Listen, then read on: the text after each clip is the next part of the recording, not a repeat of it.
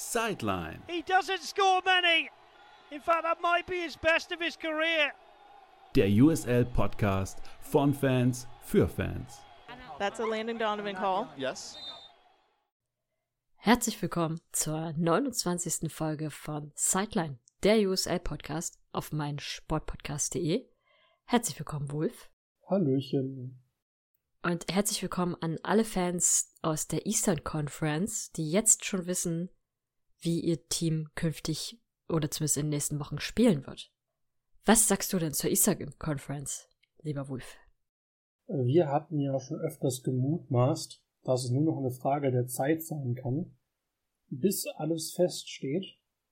Und die Zeit ging dann doch etwas schneller rum, als ich erwartet hatte. Seit dem Wochenende steht jetzt fest, welche sieben Teams in die Playoffs kommen und welche sieben Teams ab sofort länger ausschlafen können.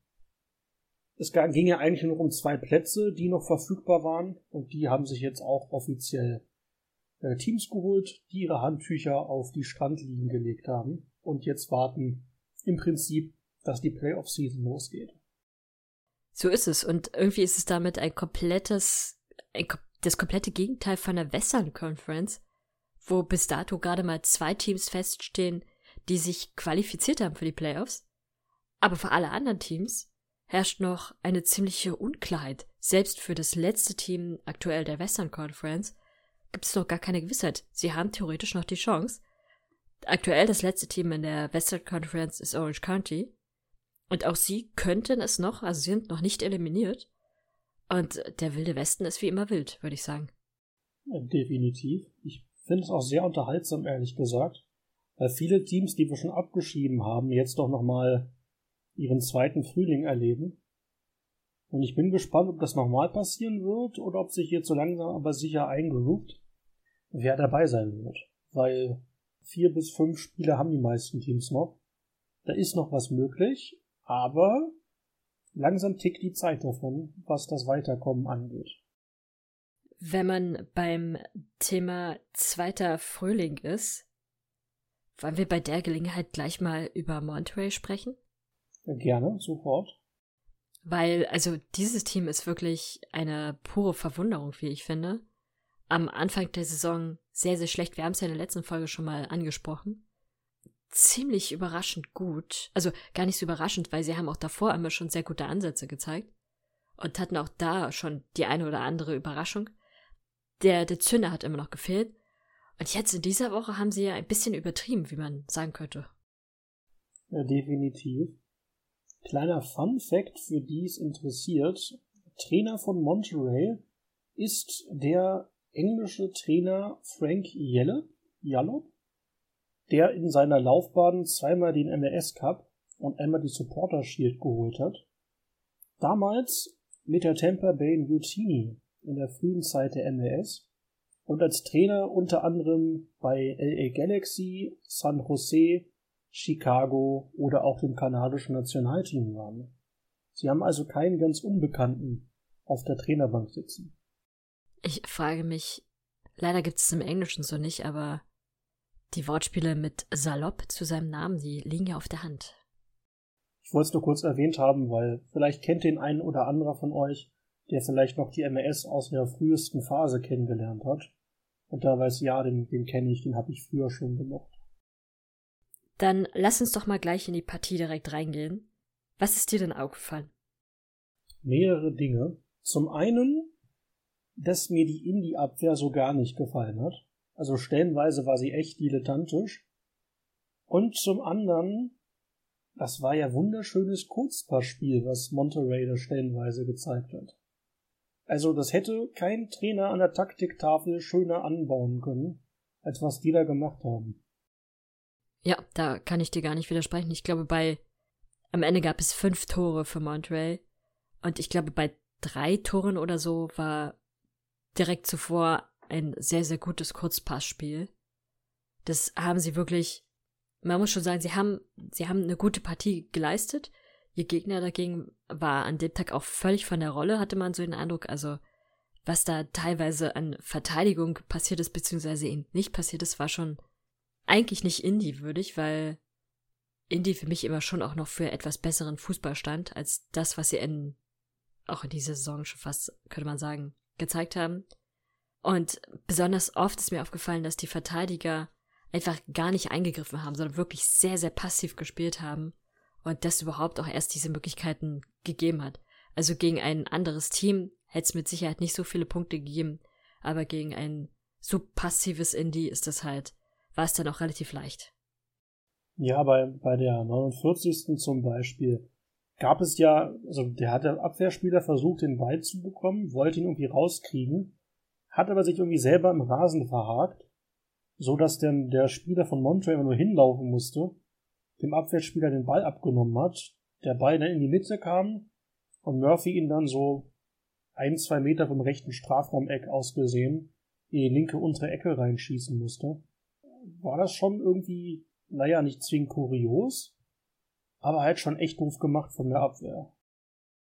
Wenn der Rasen dein härtester Gegner ist. In der 74. Minute würden böse Zungen behaupten, gab es die erste wirklich gute Chance von Indy. Da scheitern sie dann aber am Torhüter. Eine Sache, die mir bei Montreal ein bisschen aufgefallen ist, es war ein Heimspiel für sie. Und beim 1 zu 0 schwenkt die Kamera so ein bisschen auf die Fans. Und irgendwie jubeln die Fans nicht so richtig doll. Also, es wird sich eingeklatscht, aber also Euphorie sieht anders aus. Das ist ja dann hoffentlich im Laufe der Zeit noch besser geworden. Bei den anderen Toren hat man jetzt nicht so sehr auf die Zuschauer geschwenkt. Da hat man dann immer eher die Trainerbank gezeigt, die sich natürlich bei jedem Tor gefreut hat. Aber das mit den Fans fand ich schon ein bisschen merkwürdig. Vielleicht haben die nicht damit zwingend gerechnet, aber das 1-0 war halt auch so, ich nenn's mal jetzt, ähm, kein Kunstwerk an, in, in engerem Sinne. Denn der Schuss wird vom Keeper prallen gelassen und der Stürmer muss den Ball nur einschieben aus einem halben Meter Entfernung. Und vielleicht war das quasi daher der Grund, dass der Jubel nicht da war, sondern einfach so, nach Motto, man nimmt's gerne mit, das Ding, aber es war jetzt kein nennenswertes Tor, sondern eher ein Hupsala. Ja, na gut, aber wenn du jetzt jedes Tor haben willst, was aussieht wie das Tor der Saison, dann wird's auch irgendwann schwierig. Mir fiel eh auf, dass es relativ leer gewesen ist, das Stadion. Es gab jetzt selten Spiele, wo es wirklich voll gewesen ist, aber man sah schon doch einige Lücken, fand ich. Vor allem so links und rechts gefühlt. Da waren so viele auf dem Haufen und dann sehr viele leere Bankreihen. Es wird eventuell noch besser, weil Monterey hat ja tatsächlich noch die realistische Chance, in die Playoffs zu kommen. Aktuell sind sie auf Platz 9 in der Western Conference und sie trennen eine Punkt lediglich von einem Playoff-Platz, weil äh, RGV, deine Freunde von RGV, haben 39 Punkte und Monterey hat 38 Punkte. Oakland, die dazwischen sind, haben ebenfalls 39 Punkte. Also da ist wirklich noch alles sehr, sehr nah beieinander und da kann es auch dann auch nochmal einen Wechsel geben, wenn Monterey so weiterspielt, wie sie mal aktuell oder wie sie aktuell spielen. Also wer San Diego mit 3-1 besiegen kann und kann das, glaube ich, durchaus nicht schlecht machen in der letzten Zeit. Und ich bin auch sehr gespannt tatsächlich, weil sie sind so ein bisschen Geheimfavorit, was ein Playoff-Ticket angeht. Ja, ich stimme dir zu. Ich glaube, das wird noch interessant werden. Also ich kann jedem nur empfehlen, sich mal die Highlights auf YouTube anzugucken ist es fällt jetzt schwer, das ganze Kurzpassspiel euch schön mit den Ohren zu erklären, denn die Augen müssen das genießen. Weil es war wirklich einfach wunderschön gemacht und halt so effektiv kann man das kaum besser machen.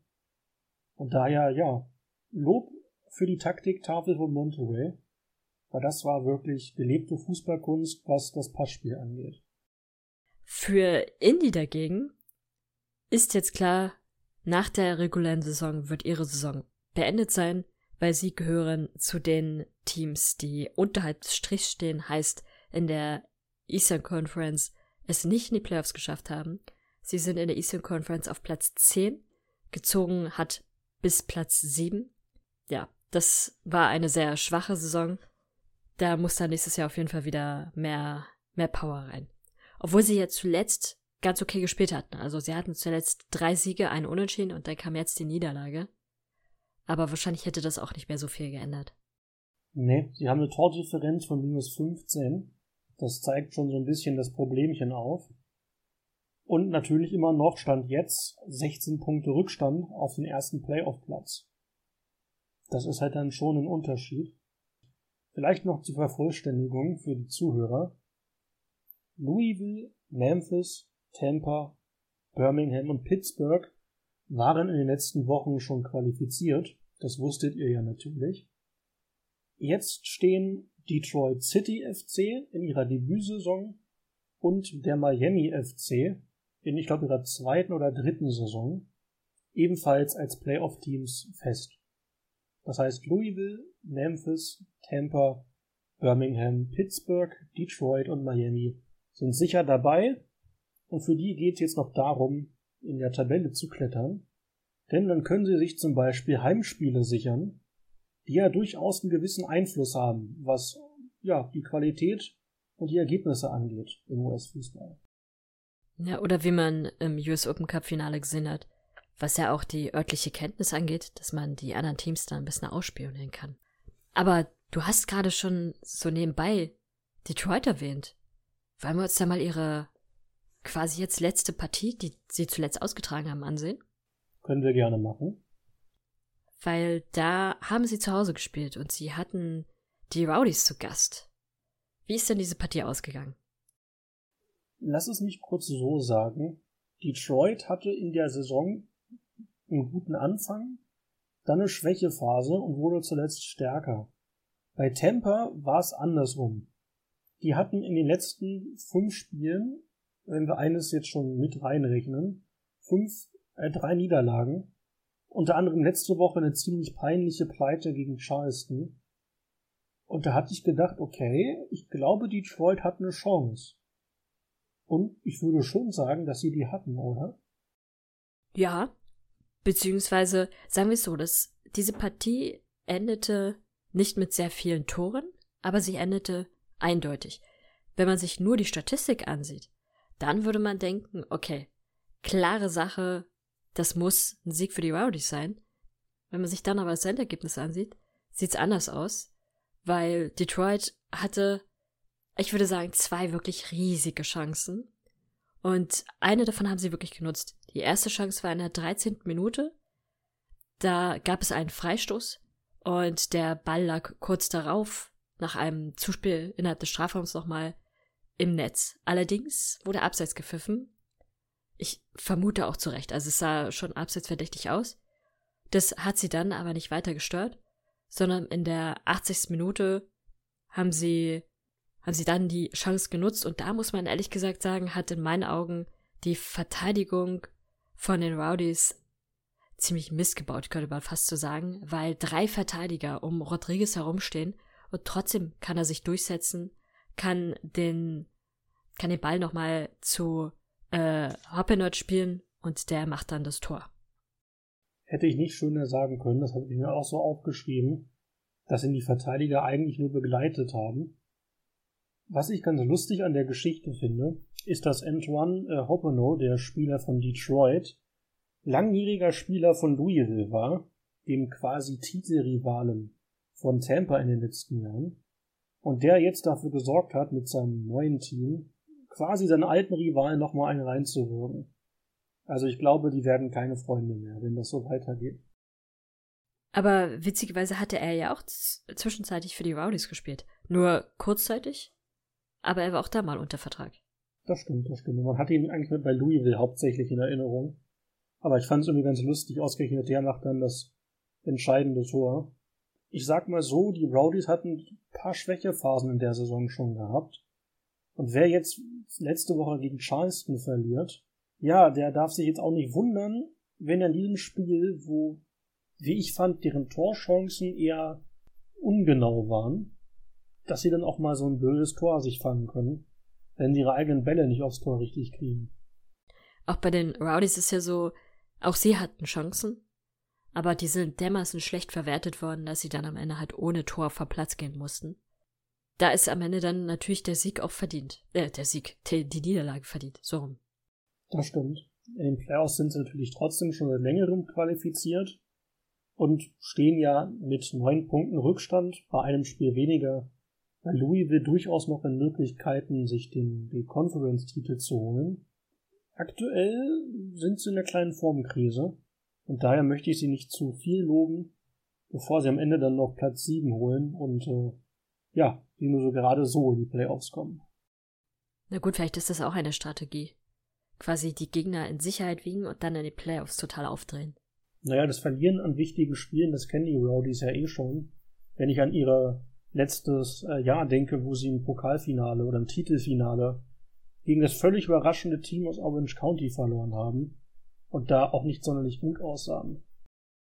Du hast jetzt, glaube ich, extrem viel Salz in die Wunden von den Rowdy-Fans gestreut. Ich glaube, das ist ein guter Moment, dass wir kurz einmal Pause machen, damit alle Wunden gereinigt werden können. Und dann hören wir uns gleich wieder bei Sideline, der USL-Podcast auf meinsportpodcast.de. Willkommen zurück bei Sideline, der USL-Podcast auf meinsportpodcast.de. Und wir haben es ja quasi schon anklingen lassen. Orange County muss jetzt unbedingt Thema werden, weil sie ein durchaus interessantes Team sind, nachdem sie in der letzten Saison ja überraschend von, oder auf sie aufmerksam machen konnten. Und jetzt in dieser Saison läuft es irgendwie nicht so richtig. Deswegen gucken wir uns doch am besten mal ihre letzte Partie an. Da haben sie gegen Sacramento gespielt. Vielleicht haben sie ja den Vorteil mitgenommen, dass Sacramento immer noch vom US Open Cup Finale so ein bisschen niedergeschlagen ist. Vielleicht auch nicht. Also, wenn ich mir die Leistung von Sacramento angucke, dann waren die motiviert oder auch Motiv 5 bis in die Haarspitzen. Also, die haben schön Fußball gezeigt, aber eher Kuriosen in der Partie insgesamt. Ja, das stimmt. Was irgendwie aufgefallen ist, diese Partie hat gefühlt nur in der ersten Halbzeit stattgefunden. In der zweiten Halbzeit gab es gefühlt keine wirklichen Momente mehr, über die man groß reden könnte. Dafür ist aber halt umso mehr in der ersten Halbzeit passiert. Was ist dir denn als erstes auf? Also im Prinzip eigentlich alles, aber vor allem, vor allem der Schiedsrichter beim ersten Tor oder der Linienrichter, um genau zu sein, und ich bin immer noch ziemlich unsicher, was ich davon halten soll. Vielleicht eine kurze Schilderung der Szene. Siebte Minute, Sacramento hatte eine Ecke. Diese Ecke wurde aus, kurz ausgeführt, also der Eckballschütze schießt den Ball zum Nebenmann, der dann eine Flanke reinhaut. Und während die Flanke kommt, reißt der Linienrichter, also der mit der Fahne, ne, den Arm nach oben, wie um Abseits anzuzeigen. Dadurch lassen eigentlich sämtliche Orange County Spieler das Spielen sein, weil sie eben vom Abseits ausgehen. Und der Sacramento Spieler macht dann damit das 1 zu 0. Danach rannten natürlich alle zum Schiedsrichter und wollten sich beschweren, während die Sacramento Jungs gefeiert haben. Und ich war sehr verwirrt, als ich das gesehen habe. Frage mich immer noch, was das eigentlich sollte und naja, er hat halt damit schon das Spiel irgendwie, finde ich, entschieden. Auch wenn er als Linienrichter nicht der, der handlungsweisende Schiri ist. Also, ich hatte die Szene auch gesehen, muss aber sagen, so viel Schuld gebe ich ihm nicht, weil was sieht, oder aus seiner Perspektive, er sieht zwei Spieler, die sehr, sehr nah an der Abseitsgrenze sozusagen stehen und sich einen Kurzpass geben wollen, überlegen es sich dann aber in letzter Sekunde nochmal anders. Hätte der eine Spieler den Ball angenommen, dann wäre es tatsächlich abseits gewesen. Und das ist das, was er in dieser Sekunde vermutet. Es passiert aber nicht. Er hebt aber schon reflexartig den Arm nach oben, weil er halt davon ausgeht, dass es gleich, dass dieses Abseits stattfinden wird und wird einfach selbst überrascht und nimmt dann den Arm wieder runter. Die Orange County Spieler hören auf zu spielen. Allerdings muss man auch sagen, das ist das, was dir schon im Kindesalter beigebracht wird. Dass du erst aufhörst zu, hörst zu spielen, wenn der Schiedsrichter pfeift und nicht, weil an der einen Seite kurzzeitig die Fahne noch umgeht. Das sind Profifußballer, die müssten da schon eigentlich wissen, wie es funktioniert. Nicht müssen, sie müssen es wissen. Und klar, das lässt sich immer leicht sagen und man reagiert natürlich auch, wenn da die Fahne kurzzeitig noch umgeht. Aber sich denn da zu beschweren, ist auch sinnlos, weil sie genau wissen, der Hauptschiedsrichter hat nicht gepfiffen. Das war einfach eine Reaktion von dem Linienrichter, der sie sofort auch wieder korrigiert hat. Und sie dürfen sich davon nicht ablenken lassen, sondern sie müssen weiterspielen, bis der Pfiff kommt. Deswegen lässt man ja selbst bei sehr großen Torchancen mit dem Videoschiedsrichter lässt man weiterlaufen, selbst dann, wenn der Verdacht auf Abseits sehr, sehr hoch ist. Für den Fall, dass es eben doch eine Fehlentscheidung ist, dass es kein Abseits ist, damit dann, damit man sagen kann, dass das Tor zählte. Von daher muss man da schon sagen, die der Fehler lag in meinen Augen nicht bei dem Linienschiedsrichter und auch nicht beim Schiedsrichter, sondern schon auch bei ihnen selbst. Sie hätten so nicht reagieren dürfen. Ich, ich stimme dir tatsächlich zu 99% zu. und würde sagen, wir gehen zum nächsten Tor, denn ich kann jedem empfehlen, sich das anzugucken und selber mitzuentscheiden, aber ich gehe da durchaus mit. Beim, äh, bei der nächsten Szene gab es kein Tor, aber eine schöne Parade des deutschen Keepers Patrick Rakowski auf Seiten von Orange County. Es gab einen langen Ball von Sacramento. Der Spieler läuft zum Strafraum an, an der rechten Seite entlang. Rakowski kommt raus, schmeißt sich zur Seite, um halt quasi dem Spieler den Ball abzunehmen.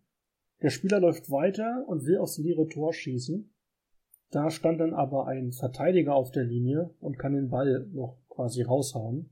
Und das fand ich schon mal sehr gut gemacht von Rakowski, weil er da wirklich nochmal gut alles versucht, außerhalb seines Tors den Ball mitzubekommen.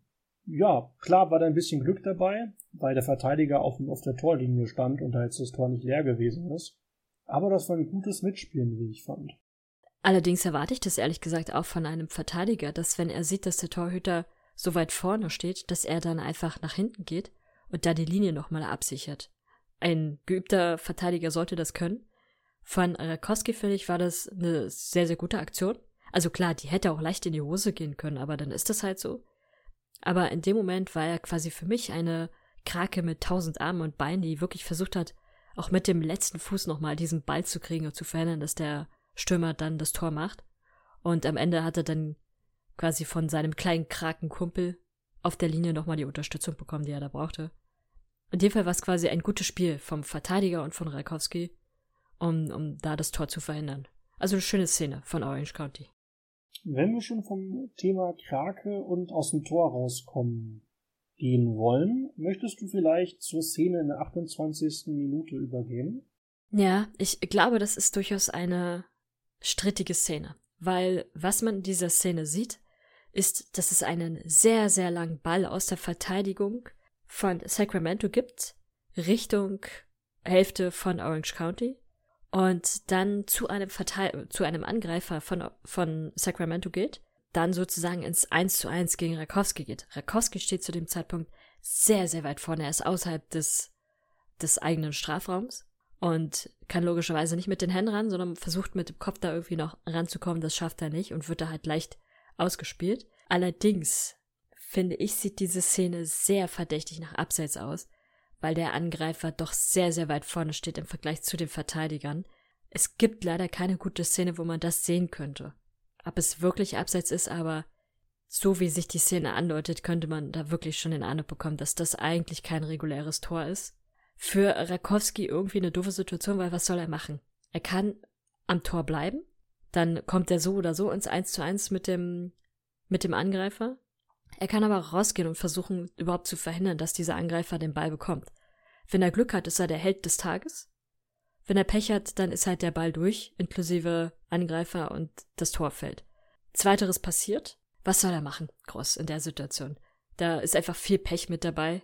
Und auch seine Verteidigung kommt nicht schnell genug mit zurück.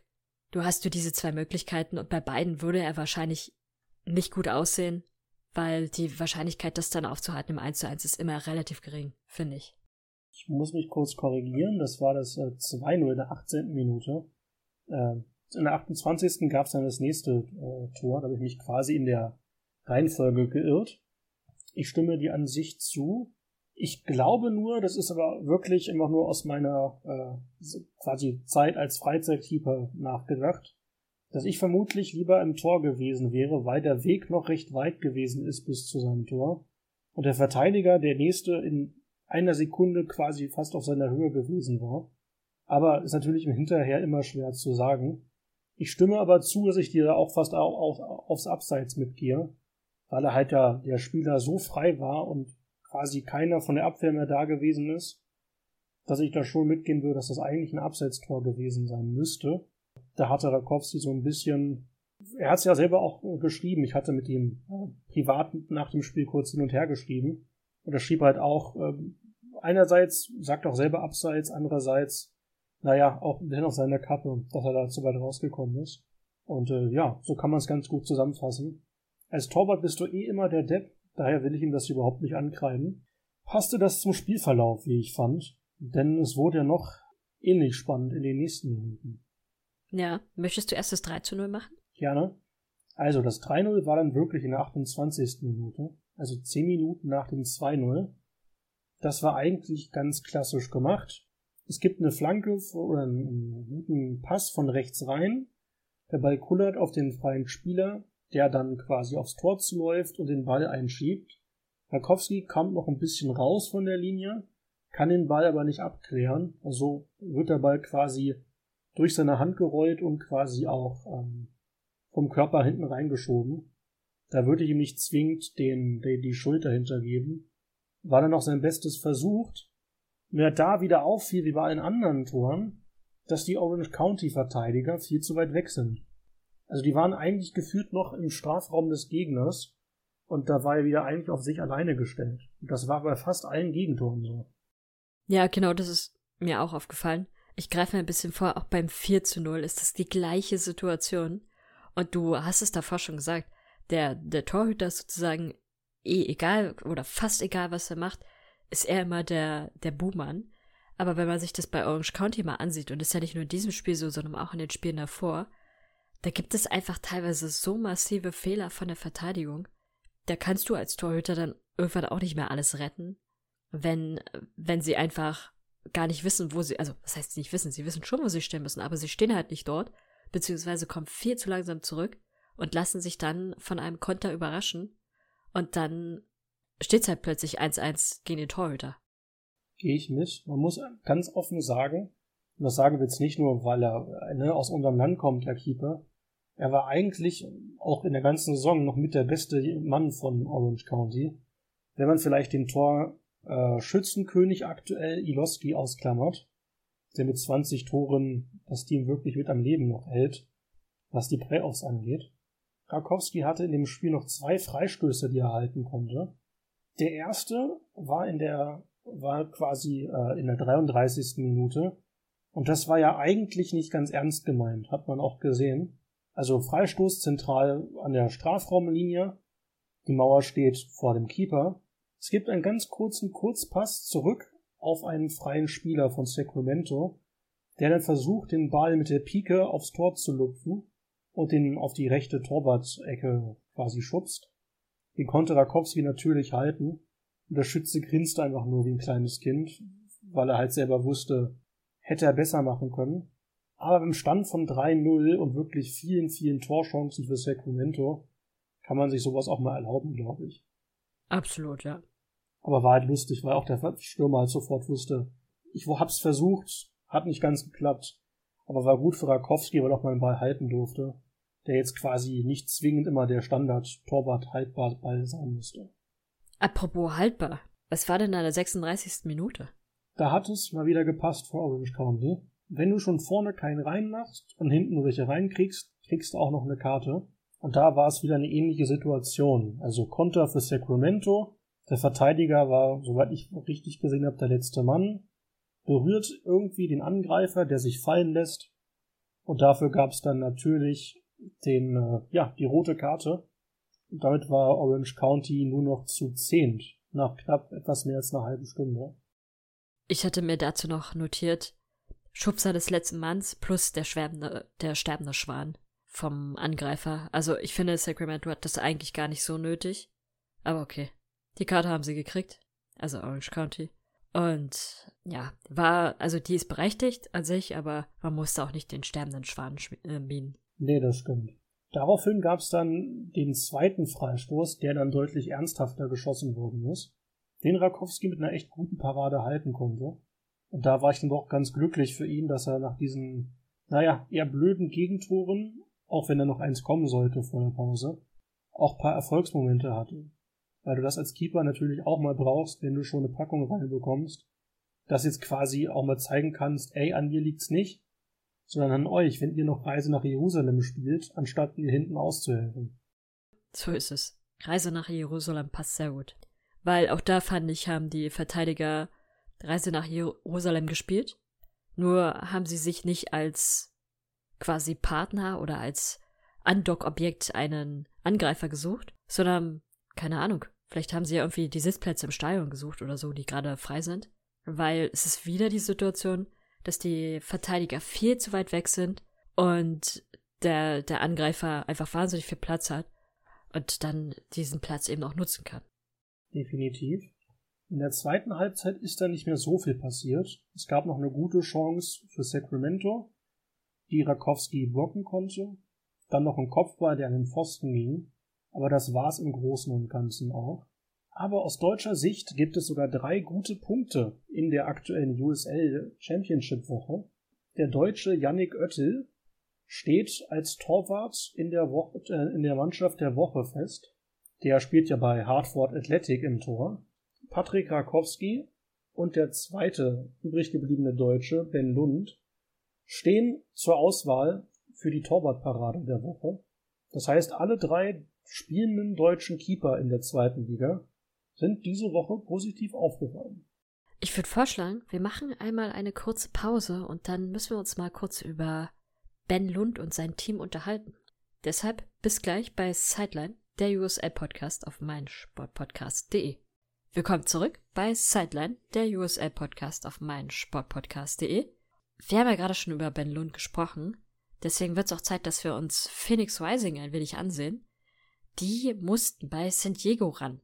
Das allererste, was mir aufgefallen ist, ist, dass dieser Platz wirklich schlimm aussah. Also das war ein sehr, sehr löchriger Rasen. Also ich weiß gar nicht, ich erinnere mich nicht daran, dass San Diego bis dato so, so einen schlechten Platz hatte. Das waren immer eher andere Teams es gab so ein paar sehr interessante Szenen. Was ist dir denn so aufgefallen als erstes Mal? Also als erstes fiel mir auf, wie potthässlich die Trikots von Phoenix sind. Ähm, die spielen ja sonst in Schwarz oder in Rot, aber sie spielten diesmal in Gelb-Rot. Das heißt, äh, ein gelbes Trikot, rote Hosen und gelbe Stutzen. Und die Werbung, die sie hatten, war auch in Rot gehalten. Das heißt, rote Werbung auf gelbem Trikot. Den genauen Gelbton kann ich dir jetzt nicht nennen, aber es ist ein dunkleres, cremiges, ich würde mal sagen Senfgelb. Das war einfach potthässlich. Aber was mir auffiel am Spielerischen, dass Phoenix die Anfangsphase durchaus dominiert hat. Sie hatten da paar Chancen gehabt, unter anderem in der 24. Minute. Dort gab es einen Abpraller von Vegas. An sich konnte aber Phoenix aus dieser, oder anders formuliert, Phoenix hat sich da eine sehr, sehr gute Chance erarbeitet. Vegas reagiert einfach sehr gut, lässt den Ball zwar nochmal abprallen, aber an sich ist die Situation dann relativ schnell geklärt. Aber ich fand auch, dass sie bis dato eher das bestimmendere Team waren und äh, sich ziemlich, ziemlich gut präsentiert haben. War auch mein Eindruck, dass Phoenix es nicht schlecht gemacht hat und waren dann irgendwie zwei, drei Abpraller, bevor dann der Schuss auf Vegas gegangen ist. Und das hat er schon gut gemacht, da der Schuss, glaube ich, so nicht geplant gewesen ist. Der da nochmal seine Pranke ausfahren konnte. Aber das erste Tor fiel erst in der zweiten Halbzeit. Und da hatten wir das alte Spielchen, das, das haben wir heute noch mehrmals, dass keiner bei den Pfosten wirklich unterwegs ist. Zumindest was die eigene Note angeht. Denn es gab eine Flanke in den Strafraum, die quasi direkt bis zum zweiten Pfosten geht und der Spieler von San Diego muss aus gefühlten 20 Zentimetern Entfernung vom rechten Pfosten aus gesehen nur noch einköpfen. Da hatte Ben Lund eigentlich gar keine Chance. Und ja, das war irgendwie halt sehr gut gemacht. Wenn wir beide in, in einer Highschool wären und ich über dich sozusagen einen Satz für das Jahrbuch schreiben müsste, würde ich wahrscheinlich nehmen, warum stand denn niemand am Pfosten? das war wirklich nicht gut gemacht von Phoenix. Sie haben es San Diego da in dem Fall viel zu einfach gemacht. Naja, an sich ist es aber kein, kein Beinbruch in der 53. Minute, du hast doch genug Chancen. Allerdings gab es so roundabout 10 Minuten später die nächste Situation und irgendwie ist es ein bisschen schwer, fand ich zu sehen, weil es eine Kombination ist aus einem quasi Butterball, also einem sehr flutschigen Ball, der äh, Bender so ein bisschen durch die Hände flutscht. Und dann kommt als Kombination auch noch sein Verteidiger mit dazu, der diesen Ball, nee, direkt bei ihm steht auch noch ein Angreifer, der den Ball auch noch gegen die Hand bekommt und von da aus springt dann der Ball ins Tor. Also ist das einfach eine Verkettung mehrerer ungünstiger Umstände, die dann für ein 2 zu 0 sorgen. Da sieht Ben vielleicht nicht ganz perfekt aus, sein Verteidiger auch nicht, aber es ist einfach auch viel Pech dabei. Das stimmt. Das Tor an sich vielleicht ein bisschen geschildert. Es gab erst einen, äh, einen Freistoß für San Diego, der von der Abwehr geklärt werden konnte. Dann hatte unser alter Freund Andrew Carlton mal den Hammer ausgepackt und den Ball in, einem schönen Strahl gegen die Latte gehauen. Der Ball kracht gegen die Latte, fliegt nach oben und kommt quasi direkt gerade runter. Und dann kommt eben das, was du geschildert hast. Also der Ball rollt oder flutscht Ben Lund, unserem deutschen Keeper, durch die Hand und direkt daneben stehen halt auf gefühlter zwei Zentimeter Entfernung eben der Verteidiger und der Angreifer. Und von da geht dann der Ball ins Tor. Das war eine sehr kuriose Szene. Man musste die mehrmals nah angucken, um zu erkennen, dass gar nicht der, der San Diego-Angreifer quasi den Ball noch reingemacht hat, sondern der Ball von der Hand des äh, Verteidigers reingerollt ist. Ja, aber so oder so hätte wahrscheinlich die Situation mehr oder weniger zu einem Tor führen können, weil wahrscheinlich, wenn. Wobei, die USL hat keinen Videoschiedsrichter mehr. Also hätte der Schiedsrichter wahrscheinlich noch nicht mal diese Handsituation gesehen. Die sieht man halt erst nach der 600. Wiederholung. Was man auch nicht gut sieht, ist dann eine Szene, die vier Minuten später passiert. Dort gibt es erstmal Diskussionen, vor allem an der Seite. Die beiden Trainer sind beteiligt, der vierte Offizielle ist beteiligt und irgendwann kommt auch der Schiedsrichter dazu. Man diskutiert ein wenig vor sich hin. Ein wenig heißt tatsächlich so einige Minuten. Und dann läuft der Schiedsrichter kurz darauf zu Williams und zeigt ihm die rote Karte. Williams, sehr überrascht, seine beiden Teamkameraden, die mit dabei stehen, auch sehr überrascht, eifrig mit dem Schiedsrichter gemeinsam am Diskutieren. Williams läuft dann irgendwann auch nochmal zum vierten Offiziellen, diskutiert mit diesem, diskutiert ein bisschen mit Lennon Donovan. Und irgendwann, nach etlicher Zeit, er läuft nochmal quer über den Platz, diskutiert nochmal mit jedem einzelnen Spieler die Situation aus. Und dann verabschiedet er sich irgendwann etlicher Zeit vom Platz und geht in die Katakomben. Die Situation ist aber schon ein bisschen kurios, oder? Definitiv. Also ich habe mir die ganzen Szenen mehrmals angeguckt und nicht herausgefunden, was denn eigentlich der Grund dafür ist.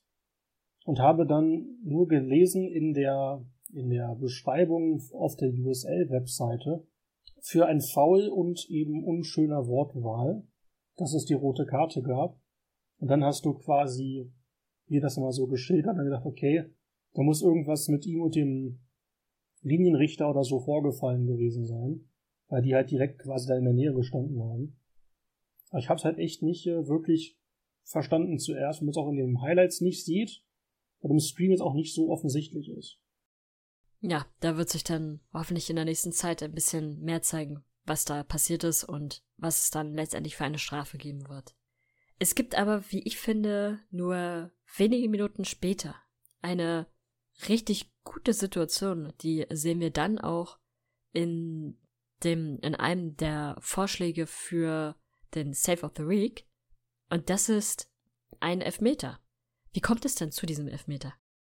Auch wieder so eine kuriose Szene, ehrlich gesagt. Also San Diego hat einen Angriff, der mehrmals von Verteidigern von Phoenix abgeblockt werden kann innerhalb des Strafraums. Und dann schubst ein, oder sieht zumindest aus wie ein Schubser, schubst einer der Spieler von Phoenix einen der Angreifer um und dafür gibt's dann eigentlich den Elfmeter und ich fand das schon ein bisschen kurios, weil, naja, mit zwei, drei Angriffe, alle können geblockt werden und dann beim dritten passiert diese Szene.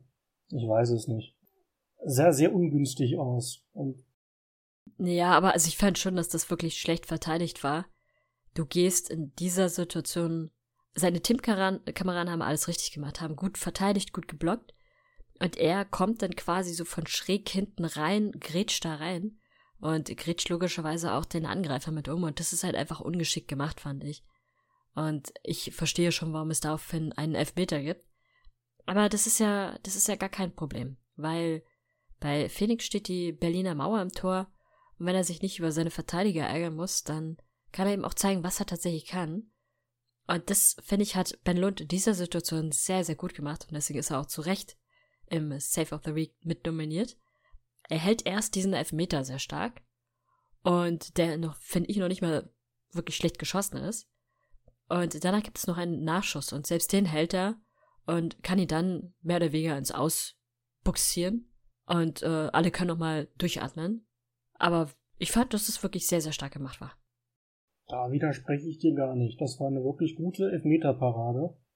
Und da hat es mich auch für ihn gefreut, weil, naja, das 2-0 war ja eher unglücklich gewesen. Und dann dachte ich, okay, dann hat er auch wieder einen guten Moment.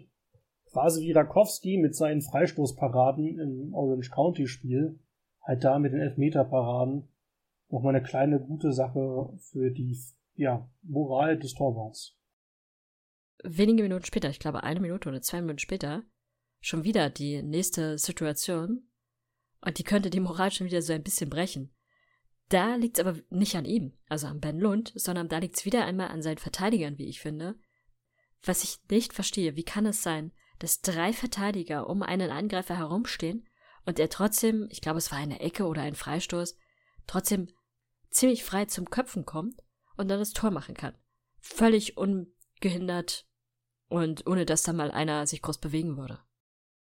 Ja, kann man nicht anders festlegen. Und wieder die alte Frage, warum ist da keiner im Pfosten und warum kümmert sich keiner um die eigentliche Aufgabe der Verteidiger? Aber es bezeichnet halt so ein bisschen die ganze Saison von Phoenix. Also wie oft wir uns da schon über bescheuerte Verteidigungen aufgeregt haben, könnte man locker schon eine ganze Liste füllen. Man merkt halt bei Phoenix die Probleme die ganze Saison über an. Sie haben ihre wichtigsten Offensivleute verloren, die sie nicht andersweise haben decken können. Und defensiv läuft dann auch nicht so richtig. Zeigt sich halt dann auch in der Tabellensituation. Wenn du gewohnt bist, gefühlt 200 Tore pro Saison zu schießen und da nicht hinzukommst und hinten halt nicht immer auf Ben komplett setzen kannst, dann kannst du auch mal Playoffs verpassen. Und danach sieht's aktuell aus. Ja, weil aktuell stehen sie über Orange County in der Western Conference. Und wie wir vorhin besprochen haben, ist Orange County das letzte Team der Western Conference. Das heißt, Phoenix steht auf Platz 12. Und ja, sie haben noch eine Chance, weil sie sind nur, in Anführungsstrichen, sieben Punkte von einem Playoff-Platz entfernt. Allerdings, ja, müssten dann auch alle anderen Teams die ganze Zeit jetzt patzen und sie müssten durchweg gut performen und gewinnen. Und das sehe ich so bei der aktuellen Form eher nicht. Also sie haben in den letzten fünf Spielen vier verloren und eins gewonnen. Genau, und das eine Spiel, was sie gewonnen haben, war auch nur mit einem Spiel Unterschied. Und das war auch nicht gerade das beste Spiel, was sie da gezeigt haben. Und ja, auch sie haben keine gute Tordifferenz, also von minus 14. Das ist nicht wirklich gut und nicht ansatzweise ihren Ansprüchen genügend. Und da scheint auch der Trainerwechsel nicht so viel gebracht zu haben. Denn wenn wir uns erinnern, haben sie ja Auckland Roots, ihrem noch Playoff-Rivalen, den Trainer in der laufenden Saison abgeworben, obwohl das der Club nicht erlaubt hatte, dass sie da Verhandlungen führen. Und ja, scheint beiden, also scheint ihm nicht geholfen zu haben. Denn Auckland hat jetzt seitdem drei Siege in fünf Spielen geholt und Phoenix nur einen. Ja, mal sehen, wie sich das entwickeln wird, ne? Wo wir schon beim Thema entwickeln sind. Gibt es denn Partien, die du für dieses Wochenende empfehlen würdest? Oh, da gibt es so viele, das ist unfassbar. Aber ich nehme dir nicht alle weg, deswegen nehme ich die erste. Und die ist am Sonntag 1.30 Uhr deutscher Zeit. Da trifft Tampa auf Birmingham. Das heißt Platz Nummer 3 auf Platz 4. Beide sind punktgleich. Birmingham hat aber ein Spiel mehr. Das heißt, der Sieger dieser Partie wird in der Top 3 erstmal bleiben und dann eben den Anschluss an Memphis oder Louisville halten können. Wird also durchaus eine wichtige Partie und Tampa schwächelt ja zuletzt, wie ihr bei uns ja schon gehört habt. Diese Partie danach wolltest du dir auch machen? Auch da ist es eine sehr interessante Partie, denn es betrifft Louisville und Memphis. Heißt Platz 1 und Platz 2 und beide Teams natürlich wollen diese Punkte haben und wollen am liebsten auf Platz 1 der Tabelle sein. Beziehungsweise Louisville würde sich gerne ein bisschen absetzen wollen und Memphis will natürlich gerne wieder Platz 1 zurückhaben. Ich denke, das wird eine sehr hart umkämpfte Partie werden. Oh ja, wenn ich meinen kurzen Senf einstreichen darf. Memphis spielt an sich gut, aber sie haben in der aktuellen Saison die wichtigen Spiele oft verloren. Unter anderem ihr letztes gegen Louisville. Das heißt, wenn Sie wirklich vorhaben, auf die Eins zu kommen, dann müssen die das Ding jetzt auch gewinnen. Es ist erstmal nur eine Floskel, daher sage ich das bewusst, aber mit Blick auf ihre Partien gegen Birmingham, Tampa oder Louisville, die sie verloren haben, muss das langsam ja sein gelassen werden. Denn sonst wird es schwer, was den Titel angeht. Dann darfst du mit der nächsten Partie weitermachen. Gut. Wir hätten noch eine Partie, die für euch in der Vergangenheit liegt, die ihr aber nachgucken könnt. Und zwar Monterey gegen Phoenix. Das ist in der Nacht zu Donnerstag, also für uns heute Nacht. Das wird aus den Gründen eben spannend, dass beide noch Playoff-Möglichkeiten haben. Und Monterey ja gerade eben wunderschön Kurzpass-Fußball zeigt. Aber um zum Wochenende zurückzukehren, würde ich sagen, San Antonio gegen Sacramento um 2.30 Uhr Sonntag deutscher Zeit. San Antonio, Nummer 1 der Western Conference, ziemlich souverän, hat zuletzt die direkte Konkurrenz beide besiegt. Und Sacramento immerhin auch nicht schlecht dabei mit Platz 4. Die wollen auch noch klettern und sich auch die, den Playoff-Platz sichern. Daher glaube ich, dass das spannend werden könnte. Oh, mit Sicherheit wird das spannend. Ansonsten auch spannend werden könnte, na, wie sagt man das am besten? Beide Teams haben durchaus noch eine Chance, aber beide Teams haben zuletzt auch immer wieder ein bisschen vor sich hin geschwankt. Das ist nämlich die Partie zwischen Las Vegas Lights FC und San Diego. San Diego in den letzten fünf Partien zwei Siege, drei Niederlagen. Da müssen jetzt Punkte auf jeden Fall her. Allerdings müssen sie auswärts ran. Las Vegas aktuell auf Platz 10 der Tabelle und die letzten drei Spiele verloren, dann mal eins gewonnen gehabt und davor ein Unentschieden. Auch sehr, sehr schwankend diese Saison, meistens auch nicht die, die größte Offensivkraft. Aber sie spielen zu Hause, vielleicht hat das ja doch nochmal einen Einfluss. Die äh, Temperaturen dürften in Las Vegas ja auch noch horrend sein. Und vor allem ist es eine Zeit, wer mit dem Hund rausgehen muss, der kann es wiedersehen weil es ist die 4 Uhr Partie am Sonntagmorgen. Ja, da könnte es sich vielleicht lohnen einzuschalten, weil es ja doch vielleicht die eine oder andere Überraschung gibt. Eine Partie, die ich noch kurz empfehlen möchte, zum einen aus deutscher Sicht, zum anderen aufgrund des wundervollen Stadions, ist Sonntag um 1 Uhr deutscher Zeit. Pittsburgh trifft auf Orange County. Orange County haben wir in den letzten Wochen oft genug besprochen. Wisst ihr, warum sie interessant sind? Pittsburgh ist in der Eastern Conference auf Platz 5, sicher in den Playoffs, will aber natürlich auch noch in den, in den Punkten klettern. Und sie haben ihr wunderschönes Heimatstadion. Deswegen, wer mal ein schönes Stadion sehen möchte und durchaus guten Fußball von Pittsburgh, der kann sich das gerne mal angucken. Und ansonsten, wer Sonntagabend eine Partie sehen möchte, 23 Uhr deutscher Zeit, zwei Teams, die schon aus den Playoffs eliminiert sind. Das heißt, da wird es jetzt nicht den allerschönsten Fußball geben, allerdings coole Fans und vielleicht ja doch eine Riesenüberraschung, weil es doch ein richtig gutes Fußballspiel wird. Indy gegen Lowdown. Indy zuletzt, wir haben ja darüber gesprochen, eine böse Packung bekommen. Aber vielleicht schaffen sie ja da neuen Mut und gegen Lowdown ist das durchaus realistisch. Die Uhrzeit ist halt für, gerade für die deutschen Zuschauer ideal. Ich möchte beiden Teams nichts Negatives nachsagen, aber ich halte mich durchaus für einen fußballverrückten Menschen, der auch verrückte Uhrzeiten nutzt und auch gerne Fußballspiele aller Art und auch aller möglichen Ligenhöhen anguckt. Weil mir viele aktuell kein einziger Grund ein, warum ich mir abends Indie gegen Ludon angucken sollte. Naja, der Grund ist 23 Uhr. Da mache ich was anderes, keine Ahnung. Den Bart streicheln, mit dem imaginären Hund Gassi gehen oder aus Langeweile mein Fensterbrett bügeln. Der Hund muss ganz schön oft Gassi gehen bei uns hier. Hast du ansonsten noch etwas? Nein, nicht wirklich. Ich kann euch nur empfehlen, weiter dran zu bleiben. Denn umso länger wir jetzt noch vor uns hinreden in den nächsten Wochen, umso näher kommen wir der Playoff-Season. Das heißt, die Spiele werden dann immer wichtiger, es wird immer spannender. Und wir werden dann hier in unserer ersten Saison auch den ersten Meister krönen können. Das ist ein schöner Abschlusssatz quasi für die Folge. Ansonsten gebt uns gerne Feedback. Schreibt uns, über welche Themen wir sprechen sollen. Gerade in der Offseason wird es ja nochmal interessant, was euch da auch interessiert. und gebt uns gerne Feedback über die sozialen Medien. Ihr kennt sie natürlich schon. Auf Twitter sind wir Box to Box und auf Facebook News Soccer News. Habt eine erfolgreiche Woche und viel Spaß bei hoffentlich bald playoff-nahen Partien. Bis nächste Woche. Sideline. He doesn't score many. In fact, that might be his best of his career. Der USL Podcast von Fans für Fans. That's a Landon Donovan call. Yes.